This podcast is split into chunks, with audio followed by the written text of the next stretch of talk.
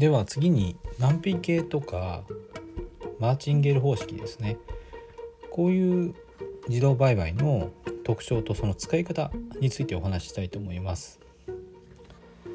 まず難品っていうのはえっ、ー、とこれ買いで入った場合と売りで入った場合があるんですけど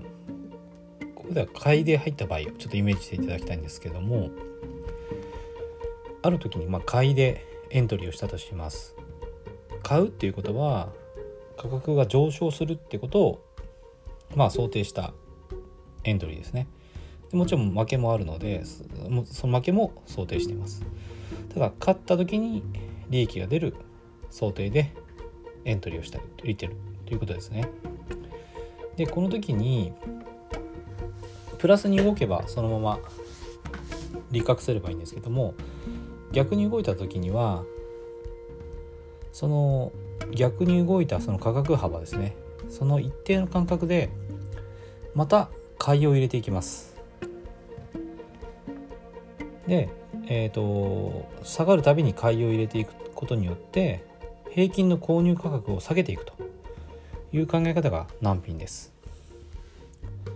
で、えーと、ずっとこう下がっていく間は買いを入れていってで途中でこう戻るんですね価格が下がったものがまた上がるってことが起こります。これはあの相場っていうのは必ず波を打つので下がったらどっかで必ず上がるんですよね。で上がった時にあの全てのポジションの平均がプラスになったところで決済するとそれによって利益を確定することができます。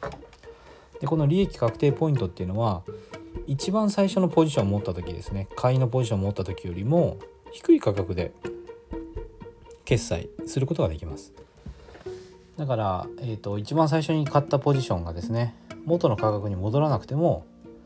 それより安く買ったポジションのおかげで、えーと、元の価格まで戻らなくても決済して、まあ、プラスにすることができるんですね。これが難品です。ただこれずっと同じ方向に動き続けた場合ですね価格が。えーと、買いで入った時にずっと価格が下がり続けた時にはずっと買いを入れていくのでどこかで資金が足りなくなっていきますね。あのマイナス含み損がどんどん大きくなっていくのでその含み損が自己資金を超えるポイントもしくは自己資金証拠金維持率ですね証券会社で異なるんですけども証拠金維持率が、まあ、強制ロスカット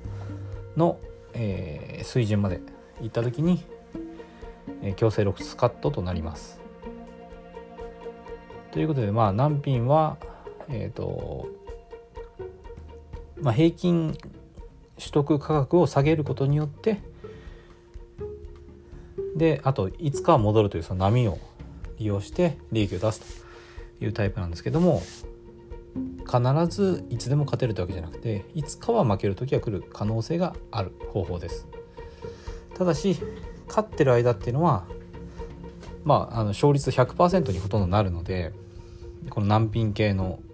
自動売買ツールですね。